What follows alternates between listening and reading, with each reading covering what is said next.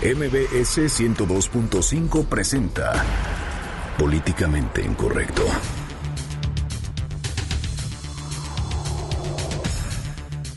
Ya ni los priistas los quieren. El consejero nacional del PRI, Armando Barajas Ruiz, solicita la suspensión temporal de los derechos partidarios de los gobernadores de Veracruz, Chihuahua y Quintana Roo, Javier Duarte, César Duarte y Roberto Borges respectivamente. Esto tras los escándalos de presuntos actos de corrupción. Rubén Jan Castaño, uno de los sobrevivientes a la avalancha en la montaña Huascarán en Perú, ofrece sus primeras impresiones de lo ocurrido el pasado martes, mientras que los restos del mexicano Carlos Belkotowski y el peruano Julio Suárez Rey fueron hallados hace unas horas.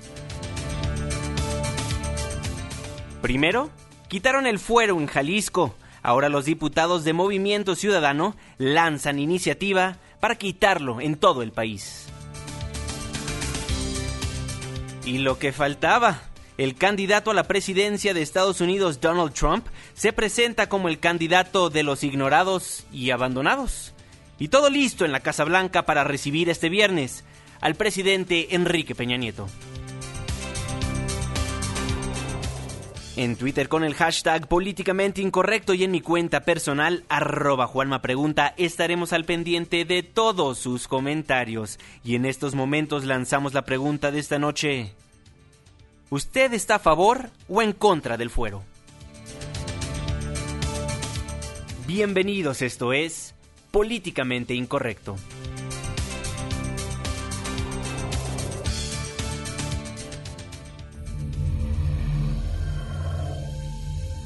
Estás a punto de entrar a una zona de polémica y controversia.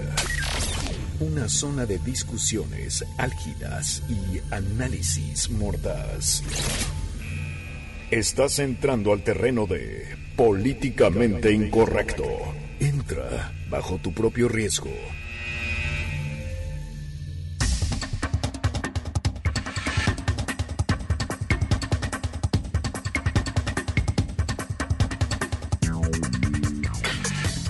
9 con 5 minutos, muy buenas noches. Mi nombre es Juan Manuel Jiménez y esto es Políticamente Incorrecto, la mesa de análisis y de opinión de Noticias MBS. Hoy 21 de julio de 2016. Me da muchísimo gusto que nos esté acompañando a través del 102.5 de su frecuencia modulada. Y por supuesto que un fuerte abrazo a todas aquellas personas que nos sintonizan a través de Noticias MBS Com. Viernes chiquito, Irving Pineda. ¿Cómo estás? Ya, llegamos al jueves, Juanma, eh, Fer, por fin vino Fer, ya, ya el legislador se decidió venir a laborar a la cabina.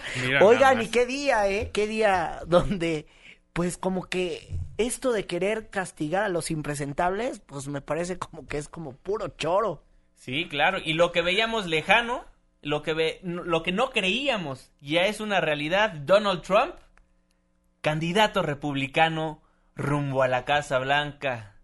Hoy jueves 21, hoy pues, jueves 21. No lo creían ustedes, yo ya lo veía venir desde hace... Uh... ah, no, sí, sí, sí, yo siempre lo dije. El, profeta, de este programa, eh, soy pitonizo, pero no por afición.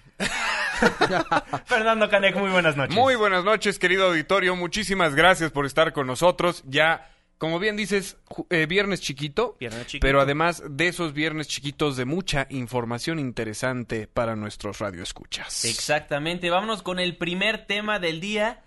Pues Irving, ya ni los priistas quieren a los propios gobernadores de Veracruz, Chihuahua, Quintana Roo. Sí, no, ya los quiere y es por eso que consejeros priistas, en especial un consejero se presentó ante la dirigencia nacional del PRI, pues para iniciarles un proceso a fin de que por lo menos le suspendan sus derechos partidarios. Tenemos la información con nuestro compañero René Cruz. Adelante, René, muy buenas noches. Juan Manuel, muy buenas noches. El consejero político del PRI, Armando Barajas Ruiz, presentó ante la Comisión Nacional de Justicia Partidaria una denuncia en la que solicita la suspensión temporal de los derechos partidarios como militantes y posterior expulsión de los gobernadores de Veracruz, Chihuahua y Quintana Roo, Javier Duarte de Ochoa, César Duarte Jaques y Roberto Borge Ángulo, respectivamente, por los presuntos actos de corrupción registrados en lo que va de sus gestiones. El también presidente de la Corriente Solidaria recordó que el Servicio de Administración Tributaria presentó 32 denuncias ante la PGR en contra del gobierno de Veracruz, a las que se suman 26 averiguaciones previas, 23 de ellas por hechos delictivos cometidos en la administración de Duarte de Ochoa mientras que el gobierno de Chihuahua tiene 17 denuncias, en tanto que en el año 2014 se presentó una denuncia ante la PGR en contra de Roberto Borge. Indicó que estas denuncias son suficientes para que el partido sancione a los mandatarios estatales. Entonces, si ya existen las averiguaciones previas, quiere decir que ya existen elementos suficientes de que hay desvío de recursos en esos estados. Ese tipo de desvíos trajo como consecuencia que la propia comunidad en cada uno de esos estados votara en contra de nosotros. Y lo que le estoy pidiendo al partido es de que el partido pase del dicho al hecho, de que si se va a crear una comisión anticorrupción, se haga lo más pronto posible. ¿Con qué? Con la finalidad de que todos los malos gobernantes, aquellos que han afectado a la, imagen de nuestro partido sean sancionados. Barajas Ruiz dijo que buscará que este tipo de denuncias se repliquen a nivel nacional y confió que su denuncia sea resuelta en sentido favorable lo antes posible. Juan Manuel, el reporte que tenemos, muy buenas noches. Muchísimas gracias por la información, René. Estamos al pendiente. Bueno, hasta ahí la información que tenemos al momento. Armando Barajas presenta esta denuncia ante la Comisión Nacional de Justicia Partidaria y quién mejor que el mismo consejero para que nos amplíe esta información. Don Armando, muy buenas noches, ¿cómo está? Buenas noches, ¿cómo estás? Pues consejero, explíquenos por qué se presenta esta denuncia ante la Comisión Nacional de Justicia Partidaria en el PRI. Mire, se presenta por dos, por dos razones. Una, porque en el caso de los gobernadores de Veracruz, Chihuahua y de Quintana Roo, tenemos el, el asunto que tienen 26 averiguaciones previas abiertas en contra y fueron presentadas por la Auditoría Superior de la Federación. Existe una presunción de que hay delitos que se cometieron en el caso de, estos tres estados de desviación de recursos federales. Entonces, el partido yo creo que ya no debe de permitir que existan este tipo de cosas porque eso es lo que nos ha llevado a nosotros a tener un desprestigio por parte de estos de estas personas que han detentado el poder. Don Armando lo saluda Irving Pineda. Oiga, ¿qué tan complicado es todavía esta ruta que va a seguir? Pues la carta que hoy somete a la Comisión, tengo entendido, de Justicia Partidaria del PRI todavía sigue una larga ruta y también preguntarle si ya ha entablado alguna comunicación con el presidente nacional, Enrique Ochoa. Irving, buenas noches. Mira, este, este es un procedimiento que se presenta primero como una denuncia en contra de Javier Duarte de Ochoa, César Duarte Yaques y Roberto Borges Ángulo. Esta denuncia se presenta para que se inicie un, un procedimiento sancionador, el cual tienen que darle entrada. De no darle entrada con las pruebas que nosotros estamos este, aportando, que son pruebas que está aportando la propia, en las averiguaciones que se han estado levantando por parte de la Auditoría Superior de la Federación. O sea, ellos mismos están aportando esas pruebas y nosotros las estamos aportando en este procedimiento sancionado. De ahí, en el caso de que no le quieran dar entrada o en el caso de que no sea satisfactorio para nosotros este la resolución que tome la Comisión Nacional de Justicia Partidaria, lo que nosotros en su momento haríamos es irnos al Tribunal Electoral de la Federación. De plano. Sí. ¿Por estos gobernadores los priistas perdieron el pasado 5 de junio? Es un hecho indudable. ¿Y qué es lo que deben de hacer? Porque más allá, eh, lo que está pidiendo es suspenderle sus derechos partidarios, lo cierto es que hay acusaciones que son muy delicadas en torno a que se despacharon con la cuchara mayor. Y lo cierto es que ellos van a dejar el cargo y pues se van a ir millonarios.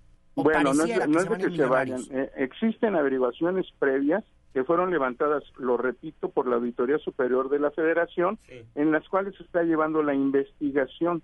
De resultar ciertos los hechos como lo plantea la, Auditoría Superior de la Federación, que ya con expertos y con, técnicos y eh, en la materia en materias de auditoría lo están lo hicieron eh, pudieron consignar o pudieron eh, llevar a cabo este, las, las denuncias penales entonces no creo que, que vayan a quedar muy muy libres de todo estos señores bueno, entonces por lo pronto se presenta la denuncia ante la Comisión Nacional de Justicia Partidaria.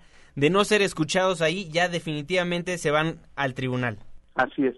pues vamos a estar ahora sí que atentos a esta ruta que se antoja será un poco larga. Pues sí, va a ser, va a ser larga, pero es el momento de que nosotros nos definamos como periodistas, de los, eh, del dicho al hecho.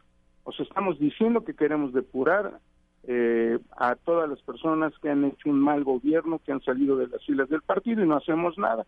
Este es el principio de hacer algo.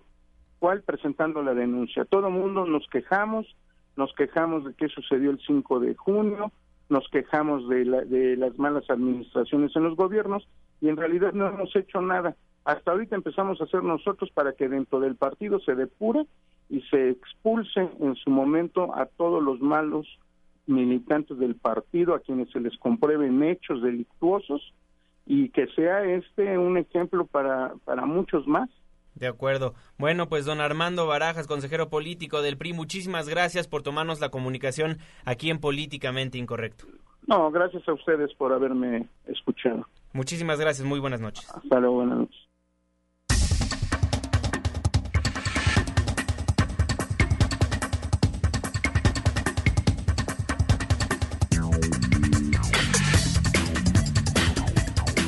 Bueno, lamentable lo que está pasando, ya se dan cuenta los mismos priistas que estos gobernadores son pues innombrables, ya nadie los quiere, ni los ciudadanos, ni los partidos políticos, ni sus amigos dentro del partido, entonces esto ya está impresionante y bueno, vámonos directamente a Veracruz, porque en Veracruz pues sigue dando de qué hablar a pesar de todo lo que está pasando. El SAT le dice, oye, sí hay empresas fantasmas. Y a pesar de todo eso, y a pesar de que la opinión pública se les está yendo encima, pues dan de qué hablar nuevamente, Irving Es que son priistas de nueva generación, Juan, es lo que tú no sabes. Estos son los priistas de nueva generación y por eso tienen esos gobiernos de altura y sobre todo de altura de bolsillos como los que hay en ese bonito estado gobernado por Javier Duarte, que fíjate que hoy eh, los diputados pues avalaron que ya ven que pues este estado es muy rico, pero pues muy rico en deudas, porque cuando se gobierna mal, y uno se va metiendo, se va llenando el saco de dinero, pues está endeudado, ¿no? Entonces resulta que allá los diputados locales aprobaron pagar la deuda estatal con el impuesto a la nómina, ¿no? Entonces ahora sí que San Juan Ciudadano, pues le va a caer con el recurso para pagar lo que hizo o lo que no hizo Javier Duarte, y eso pues ha ocasionado molestias ya en algunos eh, diputados panistas se opusieron, estuvieron ahí y de hecho alguien alguien que ya lo comparan como el Fobaproa allá en ese estado, pues fue el diputado del PAN, Jorge Vera, y vamos a escucharlo. Nosotros lo consideramos como un fobaproa veracruzano. Votar a favor equivaldría a avalar una lista interminable de delitos que nos convertirían como diputados de los servidores públicos deshonestos, corruptos, que no saben explicar dónde quedó el dinero con el que se debieron pagar los y servicios que se adeudan desde antes del 2010. ¿Dónde quedó la bolita? ¿Dónde quedó la bolita? ¿En las manos de quién quedaron los pesos? Bueno, con 29 pues votos a favor, 18 en contra y la abstención de Jacqueline Hernández y Francisco Garduza, se aprobó el pago de los pasivos del gobierno del estado por más de 11 mil millones, repito, más de 11 mil millones de pesos con el impuesto del 3% a la nómina. Bueno. Pues sí, San Juan Pueblo puede pagar eso y más. Sí, pues porque, porque va a haber un castigo proporcional, o más bien, ¿por qué los fondos se van a regresar? bueno, no sé. El chiste es que tienen que pagar estos personajes, sobre todo en Veracruz, mi querido Javier Duarte, nuestro pingüino de Batman. Qué bueno que el PRI ya está teniendo por lo menos este tipo de nuevos acercamientos a hacer eh, eh, escarnio de los candidatos que han sido nocivos para el partido, de los gobernadores que han sido nocivos para el partido. Entonces, eh, ¿propiciará esto realmente un cambio de imagen del PRI? ¿O seguiremos creyendo que son las mismas ratas de siempre? Pues digo, yo voto por la segunda, pero esto es una movida inédita para el partido. Hay que decirlo, no es la dirigencia nacional priista, es un consejero priista el que va.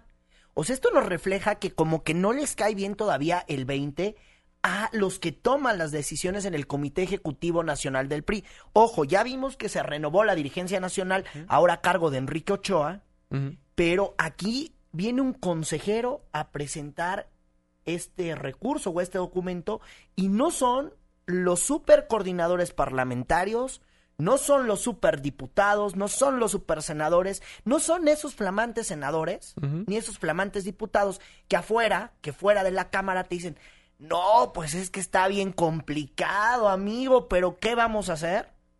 Pero en la Cámara y en las conferencias, ni una sola palabra de estos, pues, gobernadores, digámoslo, de nueva generación. Pero mira, déjate, te voy a decir algo los priistas se han caracterizado a lo largo de los muchísimos años de ser herméticos. Súper herméticos, ah. unos soldados perfectos. Y ahora, desde la llegada de Enrique Ochoa, un poquito antes, me voy a atrever a decirlo, ya diferentes militantes, sea un, un, gran, un gran viejo en la política, o sea un nuevo en la política, un joven que apenas está empezando ya se están empezando a revelar, ya van a empezar como a que formar sus diferentes corrientes. Las había dentro del PRI probablemente. Sí, pero nunca eran públicos los estos puntos. Ahora sí que lavaban la ropa sucia en su propia casa y ahora ya están saliendo a la tintorería. Entonces, cuidado con lo que está pasando en el nuevo PRI y bueno, esto pasa en Veracruz y todavía para acabarla de fregar, nuevamente nuevamente hay otro periodista que muere, que muere en Veracruz. Sí, desafortunadamente, y bueno, ya por estos hechos, ocho elementos de la Policía Estatal están compareciendo ante el MP, pues por el asesinato del reportero Peter Tamayo, así le decían sus amigos. Eh, falleció ayer en el municipio de Tierra Blanca. Eh, luego de que la viuda del comunicador denunció omisiones y posibles complicidades de la delincuencia con policías estatales, el gobierno dio a conocer que ocho policías se presentaron voluntariamente a ofrecer su declaración ministerial. El gobierno del estado dijo que dicho procedimiento es para agilizar la investigación por parte de la Fiscalía General del Estado y tiene como fin esclarecer los hechos ocurridos la noche del miércoles en el municipio de Tierra Blanca. Desafortunadamente, un periodista más falleció y justo también estuvo hoy ahí Roberto Campa, que pues es el apagafuegos de gobernación y habló sobre pues este lamentable tema una vez más comunicadores asesinados en las tierras de Javier Duarte. Es un caso que lamentamos, que lamentamos mucho. Yo estuve ayer en Veracruz en una reunión del mecanismo de protección, de la alerta que se dictó en Veracruz, porque reconocemos que hay un problema, que hay un reto importante en Veracruz. Fuimos a invitar también a los periodistas y lo hacemos hoy para que se acerquen al mecanismo. El mecanismo tiene hoy casi 500 eh, defensoras, defensores, periodistas protegidos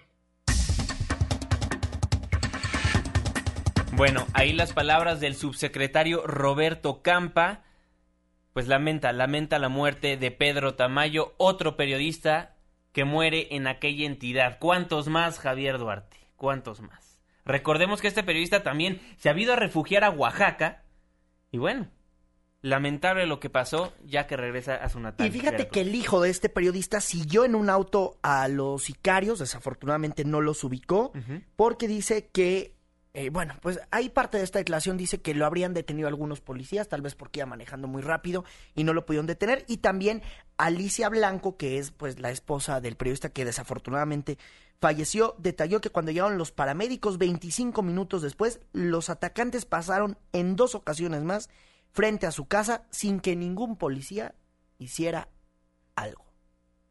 Si esto es así, bueno, ya en ese estado no se puede esperar más, ya es lamentable. Bueno, esperemos que esta denuncia que somete Armando Barajas ante la Comisión Nacional de Justicia Partidaria, pues pase, ¿no? Pase sea buen, bien, bien visto por muchos sí, y como lo decíamos. Les den a esos, esos gobernadores. El proceso es bien largo. Muy largo. Y la verdad es que hay, que hay que recordar el caso de Cuauhtémoc Gutiérrez de la Torre, destapado eh, eh, en esta estación de radio.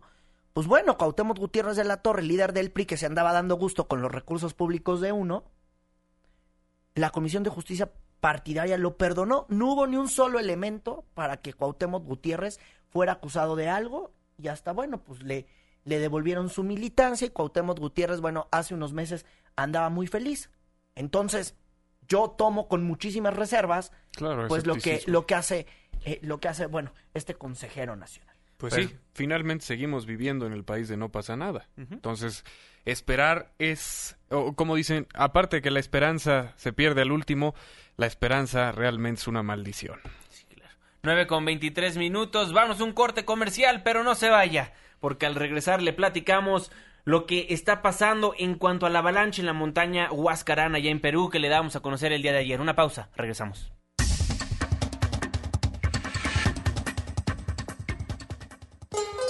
Vamos a Veracruz y a ver si regresamos a políticamente incorrecto. Pórtense bien. Todos sabemos quiénes andan en malos pasos.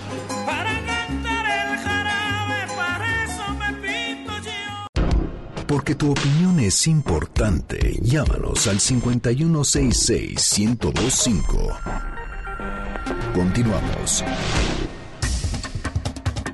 9 con 26 minutos, estamos de vuelta en su programa Políticamente Incorrecto a través del 102.5 de su frecuencia modulada. El día de ayer, el día de, de, ayer le dábamos a conocer acerca de estos alpinistas mexicanos que fueron a Huascarán en Perú para tratar de llegar a la cumbre y pues lamentablemente tuvieron un incidente, una avalancha los agarró en la montaña y dos, dos mexicanos lamentablemente perdieron la vida pero uno de los mexicanos, Rubén Jaén Castaño, pues sobrevivió y lo tenemos en la línea telefónica de Políticamente Incorrecto. Rubén, muy buenas noches. Buenas noches, sí. ¿Cómo están? Te saludo con muchísimo gusto. Lamentable las circunstancias en las que te tenemos que marcar, pero a ver si nos cuentas un poquito qué fue lo que pasó ese día, ese 19 de julio. Mira, primeramente me gustaría, estoy yo en Guaraz ahorita, en este momento. Sí. Me gustaría, a manera de antecedente, pues comentarles que es una expedición que estamos planeando desde hace ocho meses. ¿De acuerdo? Una, una expedición patrocinada por Cabal 7 y Jeep Alta Motriz, donde chihuahuenses íbamos a, tratar de lograr, y, y José Manuel, que es de México, tratar de lograr eh, hacer cinco cumbres, la más importante del Huascarán. Y platicarte sobre Juan Manuel y sobre Carlos, ¿verdad? Juan Manuel una de las personas más fuertes que he conocido, una persona que hacía ultramaratones, maratones, triatlones, era alpinista de toda su vida. Este, una de las personas más fuertes que he conocido, una de las personas que si alguien tenía, tiene o esperanzas de, de, salir de, de cualquier situación de ese tipo, pues sería él. Carlos Belkotowski, que es mi amigo, compañero, un empresario de Chihuahua que se encargó de, de de promover el deporte en, mi estado y de apoyar causas nobles. Es, este, este noticiero se oye a nivel eh, nacional o local, perdón. A nivel nacional. Entonces si quisiera, si quisiera que me oyeran, si me están oyendo ahí Renata y Max, su papá toda la vida, desde que estuvimos aquí las tres semanas juntos, no dejaba de hablar de ustedes, no dejaba de, de decir lo orgulloso que estaba de ti, Max, de, de tu espíritu emprendedor y de y de Renata su de su espíritu aventurero y que y que le habías dicho yo recuerdo que yo sé que no es la última vez que te voy a ver papo que le habías dicho. Y como comenté ahí en el Face y te lo quiero decir personalmente eh, tu papá está en tu corazón y cada vez que cierres los ojos lo vas a ver y él te va a responder todas las respuestas yo no sé por qué fui el único que sobreviví, la verdad, fue una, un milagro haber podido después de no, quebrarme ni un hueso y después de haber sido revolcado por bloques de hielo de del tamaño de un refrigerador y un carro, porque fue una avalancha de hielo, no fue una avalancha de nieve. Este, y salir de la grieta vivo, ¿verdad? eso me hace pensar que tengo un tengo un propósito en la vida que es este ser eh, tratar de ser un mundo mejor y, y, y, de alguna manera este llenar esos zapatos que dejaron esos dos grandes hombres. Rubén, fue, como te comento, fue un, he, recibido yo aquí el apoyo incondicional de la, de la Cancillería, del Consulado Mauricio, este está encargado de todos mis gastos médicos y de los gastos de, de, de, los equipos de rescate. También quiero agradecer al empresario mexicano Humberto Chávez, que declaro que, que me hizo el favor de proporcionarme un teléfono, porque estaba yo totalmente incomunicado, perdí mi teléfono, cartera, todo en la avalancha. Y a las personas de, de Cruz Roja Mexicana y, y, Cruz, y Cruz Roja Huaraz, que, que hasta inclusive unos fondos nos, nos han mandado. Y también, si tú quieres, si ustedes quieren saber el estatus de, si los, cuerpos, cuántos vienen, si a qué horas llegan, o si están identificados o no. A través de Oscar García, que es nuestro nuestro corresponsal este y, contacto de enlace, él es el que tiene la información más exacta minuto a minuto, porque es el que está en contacto directo con Mauricio el, el, y la Casa de Guías. Mauricio Vizcaíno, el cónsul de México aquí en Huaraz, y la Casa de Guías que están ahí pendientes y a través de la página Chihuahua Alguascarán, la fanpage, ahí pueden ver eh, todos los comunicados. De acuerdo. Este, Rubén, estoy muy triste y pues y pero de, alguna manera agradecido de, haber recibido, sí me siento contento de ser mexicano, he recibido bastante apoyo y pues eso es lo que tengo que decir. Rubén, cuéntanos qué es lo último que recuerdas de lo ocurrido el 20 de julio. Pues mira, lo, ah, lo último ocurrió, estaba yo colgando, ah, colgado de los pies, este, viendo la grieta boca abajo, o sea, con los pies hacia arriba y colgado, probándole a Dios que no se tapara, se seguían cayendo piedras, piedras de hielo. Y me pasaba por la mente la cara de mi esposa, abrir mis hijas, mis, mis hijos, echándome porras, este, de que no me podía morir, de que tenía que salir y, y de alguna manera no sé cómo le hice para soltarme la mochila y para poderme fraccionar y, y, y, y salirme de la grieta que estaba profunda. Fueron unos alpinistas suecos los que te rescataron, ¿verdad, Rubén? Australianos. Australianos. Cuando yo salí de la de la grieta, vi unos unos españoles que también estaban malheridos. Les pedí ayuda para para auxiliar a otras personas que estaban en la grieta y pero más o menos en unos 30 minutos llegaron los, las personas australianas que, que eran era una patrulla afortunadamente era una patrulla de de rescate de Austria, de Australia de Australia ¿sí? sí evaluaron la zona vieron la grieta vieron que no había nada que hacer ya no había nadie con vida este me revisaron a mí, revisaron a los españoles, tomaron decisiones, los españoles se quedaron para que fueran, fueran rescatados de noche y yo me, me, bajé con ellos sin una bota y sin un guante eh, porque lo perdí y me ayudaron a bajarlos durante casi cinco horas hasta el, refugio. ¿Ahorita dónde estás físicamente? Hoy estoy en Guaraz, en, en una pensión, esperando que mañana llegue el hermano de, de Juan Manuel, de, Juan, de Miguel Mendoza, y para apoyarlo con las con las actividades de, de la, del rescate de los cuerpos, la, la el traslado y, también las cosas de los de los de mis compañeros, ¿verdad? Que todo debe estar en la comisaría de o en la fiscalía de Yungay. Entonces, también gracias al, al apoyo de la de la de la de la de la, Cancillería aquí de México, pues están agilizando sus trámites. ¿Vas a dejar el alpinismo? ¿Qué te puedo decir? Pues mira, el alpinismo, como, como he dicho en otras ocasiones, es un deporte de pasión, es un deporte de vivir al extremo. A mí siempre me ha gustado vivir al extremo. Creo que en esta ocasión nos dio la montaña, nos dio una lección de humildad. Y, y, y, si vuelvo yo al alpinismo, este que es mi pasión, pues sería de una manera un poco más más precavida, más más mesurada. De acuerdo, Rubén, nada más para cerciorarnos, ¿estás bien físicamente? ¿No tienes nada mal en tu cuerpo? pues milagrosamente no tengo más que últimas contusiones, un, que le llaman frostbite en mi talón, o sea, un congelamiento primer nivel y en los dedos de la mano derecha, pero eso no es nada, o sea, no es importante. Y lo importante es mis compañeros, sus familias y que puedan puedan este, este eh, rescatarlos y trasladarlos y ya de una vez por todas acabar este capítulo. ¿eh? Bueno, Rubén Jain Castaño, muchísimas gracias por tomarnos la comunicación aquí en Políticamente Incorrecto. Los micrófonos, por supuesto, siempre abiertos para lo que necesites. Muchas gracias por, por el espacio. Muchísimas gracias, muy buenas noches. Adiós. Bueno, desgarrador lo que nos cuenta Rubén Jaén. Unas palabras muy bonitas. Pasión para morir. Pasión para morir. Pasión para morir. Pareciera, nos cuenta más o menos cómo, cómo lo rescataron y bueno, pues él ya, ya da eh, lo que oficialmente damos como desaparecidos. Él ya lo da como, pues como que desafortunadamente ya fallecieron y por la mañana la canciller Claudia Ruiz ofreció una conferencia de medios y ahí confirmó que en Perú pues fue localizado el cuerpo de uno de los alpinistas.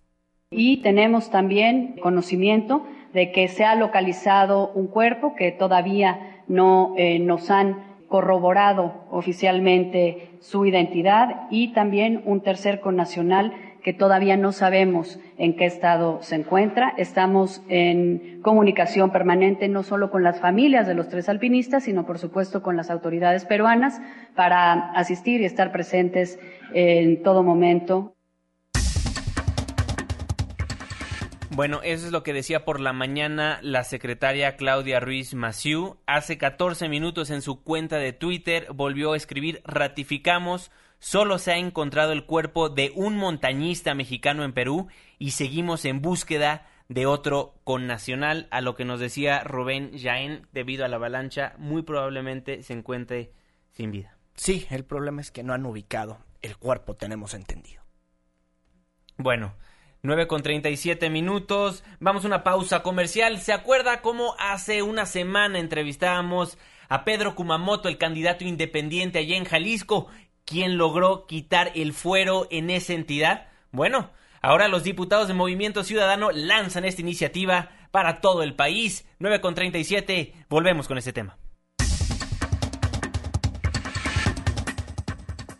Ya vuelve.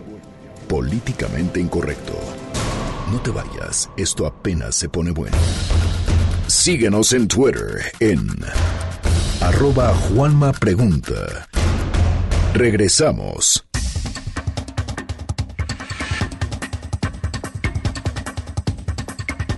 Con 40 minutos, estamos de vuelta en su programa Políticamente Incorrecto, la mesa de análisis y de opinión de noticias MBS. Pues fíjese, como le comentábamos hace una semana, entrevistamos al diputado independiente Pedro Kumamoto, quien logró que el fuero se vaya de Jalisco. Y ahora, ahora, los de Movimiento Ciudadano en la Cámara Baja pues ya quieren que el fuero se vaya, pero a nivel federal. Tenemos en la línea telefónica de Políticamente Incorrecto a Jorge Álvarez Maínez, diputado. ¿Cómo está? Muy buenas noches.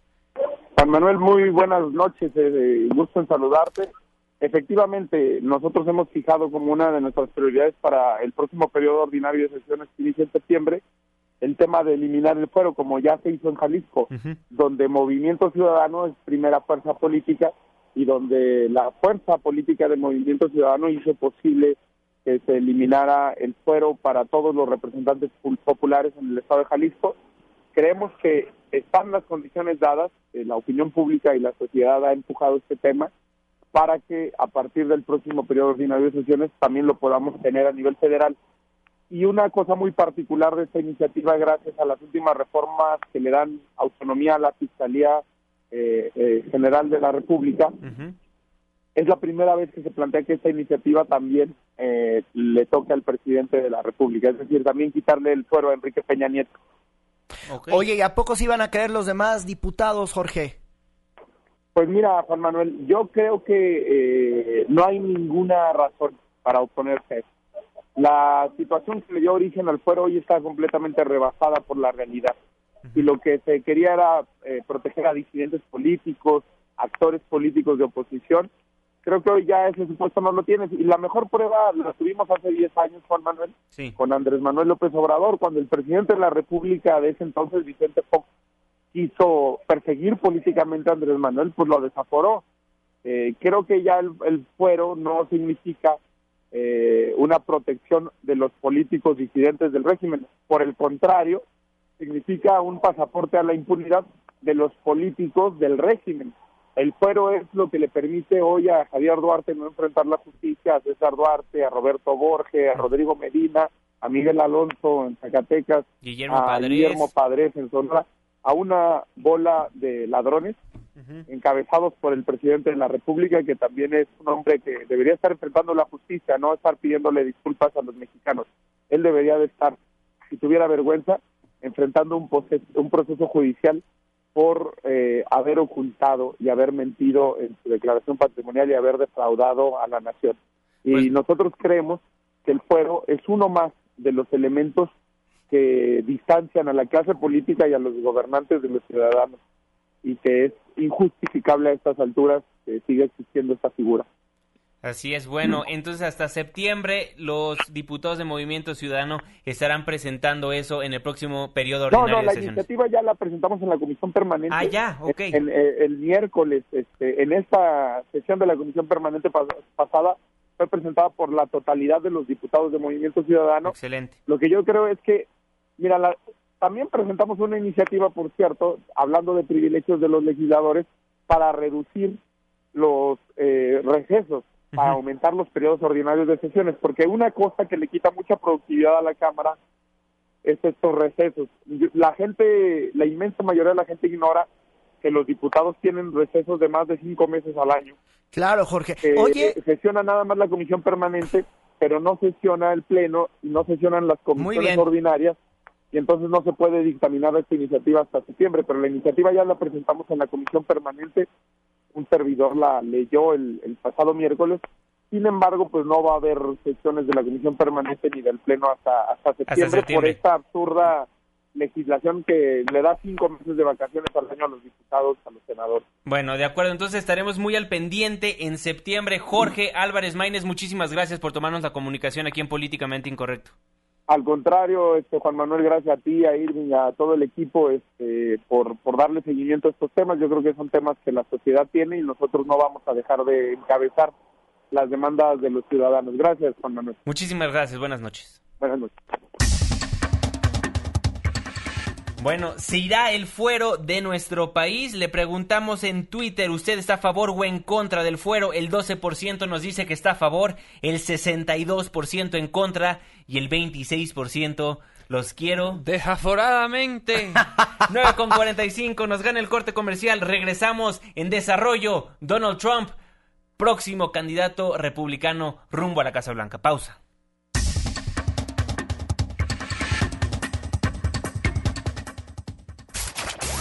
Apenas estamos caldeando los ánimos. No se vaya, continuamos en Políticamente Incorrecto. ¿Quieres escribirnos más de 140 caracteres? Hazlo. Incorrecto arroba mbs.com. Continuamos.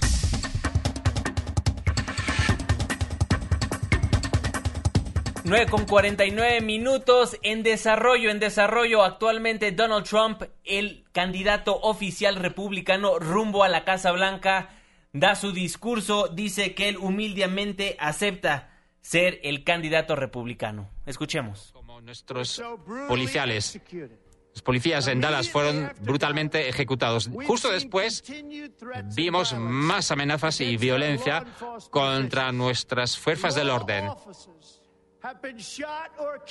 Policías han sido tiroteados en los días recientes en Georgia, en Missouri, en Wisconsin, en Kansas, en Michigan y Tennessee.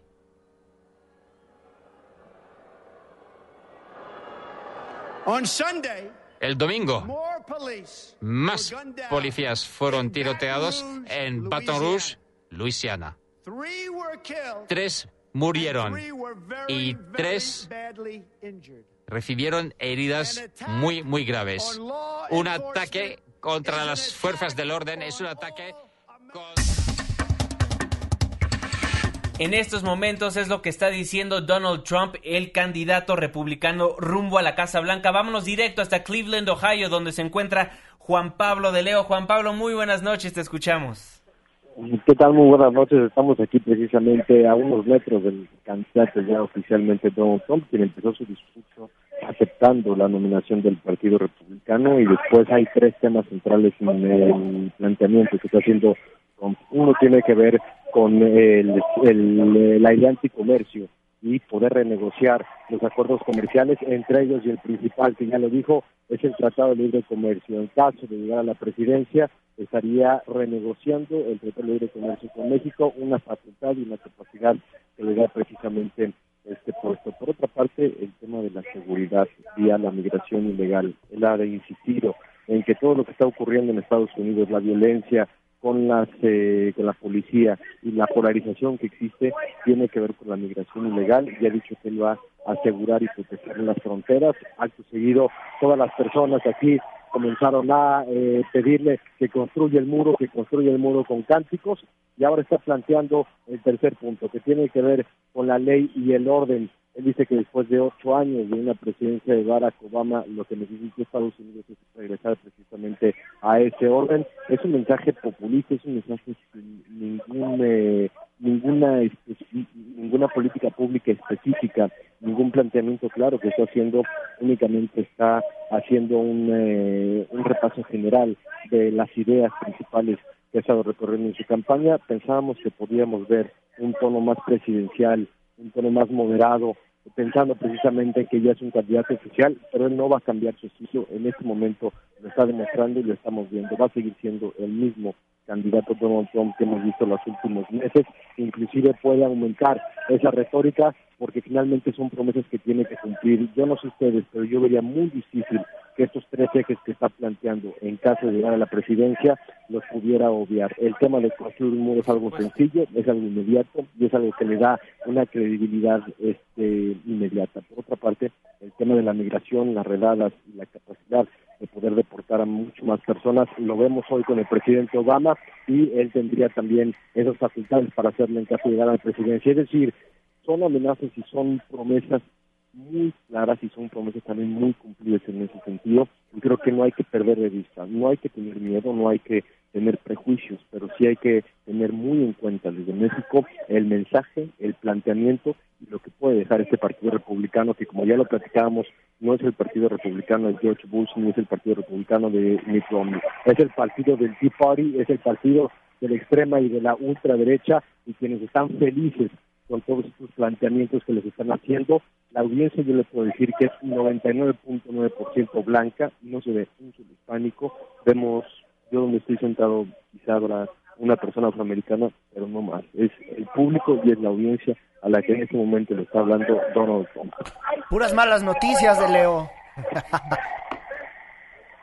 Juan Pablo, te saluda Fernando Canec. Oye, hace unos minutos vi que hubo alguien manifestándose en, en, plena convención en contra de Donald Trump. Creo que él hizo hincapié un poquito en que las fuerzas de seguridad la sacaran. ¿Qué es lo que decía la manta de esta chica que estaba protestando la conferencia?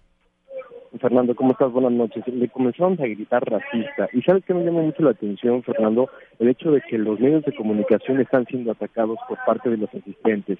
Hay un claro sentimiento también que han impuesto en contra de los medios de comunicación, estos medios liberales, como ellos, ellos le llaman. Y al momento que esta mujer se paró y empezó a gritarle racista, racista, lo que hicieron las personas que estaban a su alrededor fue tapar con las pancartas las cámaras de los reporteros y las cámaras de televisión, por lo cual no se pudo ver muy bien lo que ocurría, pero sí se alcanzó a escuchar el grito de racista, racista, a lo que la gente comenzó a, a gritar seguido Trump, Trump, Trump para callarla, llegó la policía y ya la retiraron. Es una persona que también nosotros pudimos ver allá afuera, son tres mujeres que han estado protestando en contra de las políticas de Donald Trump, sobre todo en las políticas de género, y eso fue lo que le gritó y por ello también fue retirada de este, de este auditorio, Fernando. ¿Se sabe si es un grupo específico? Porque logré notar que era nuevamente una manta blanca con una franja rosa como de las otras personas que se han manifestado en estos días. Entonces es un grupo que está dentro de la convención, son republicanas que están eh, en oposición a Trump o son personas liberales que están metiéndose a la, a la conferencia a protestar? No, Fernando, son, son personas liberales. Es un, es un grupo que se llama Code Pink, Código Rosa, y ellas, eh, yo te diría que ni siquiera son demócratas. Yo creo que van más hacia el tema de los libertarios, que no quieren un gobierno y que protestan constantemente con todo. Yo, como te digo, ellas las hemos visto constantemente a las afueras. Sin embargo, lo que hacen es infiltrarse. Ellas vienen vestidas normal y cuando llegan aquí al, al recinto, esperan el momento indicado y es cuando se quitan la playera y sacan la playera roja y también sacan las pancartas. Pero no son demócratas tampoco porque no están a favor de las políticas de Hillary. Si pudiéramos ver sus protestas afuera, también gritan en contra de la política de Barack Obama, la política de los demócratas en general. Diríamos que son que son eh, grupos que irrumpen sin necesariamente tener una ideología política más allá de esta agenda más feminista que quieren imponer, pero el tema y el cántico hacia él no fue un tema de género, sino un tema claramente racista. Juan Pablo, te queremos agradecer muchísimo por estar en constante comunicación con nosotros desde Cleveland, Ohio, allá en la Convención Nacional Republicana. Muchísimo éxito y te dejamos escuchar lo que vaya a decir este innombrable personaje.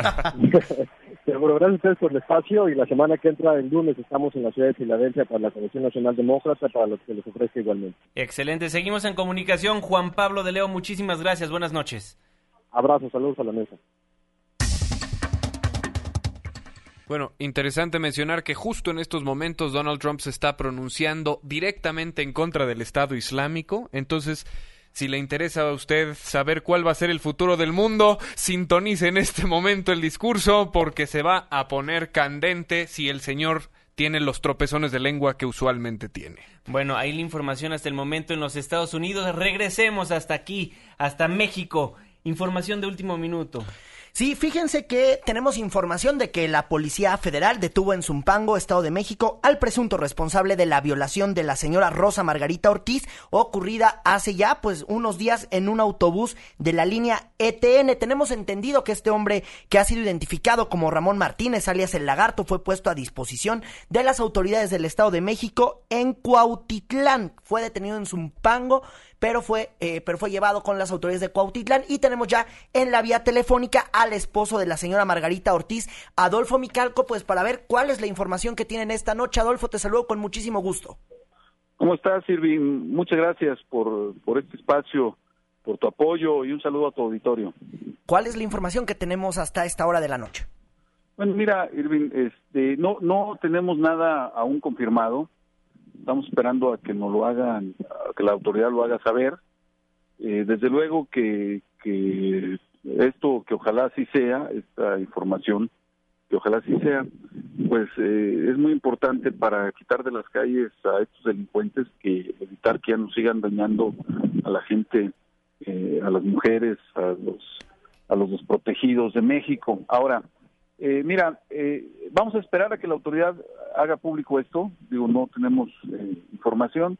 Si es así, bueno, pues desde luego que, mi esposa tendrá que acudir a identificar a ver si este delincuente es quien verdaderamente, que es verdaderamente quien, quien hizo esto. Ahora, pero sí por una cuestión ahora de los del nuevo sistema penal, pues sí sería muy difícil que mi esposa pudiera decir de manera pública antes de, verlo, incluso después no sabemos cuál sea la cuestión legal eh, de, si eso no es, porque bueno, desafortunadamente eh, este nuevo sistema, no quienes no somos abogados, no tenemos la información de qué es lo que hay que hacer para que no vaya a, generarse algún error que suelte a este delincuente. Entonces, pues eh, lo que sabemos es lo que ha trascendido en algunos medios, no tenemos confirmación, esperaremos que así sea y que la autoridad lo diga para ir de manera decidida, como lo hemos lo hemos manifestado, pues a,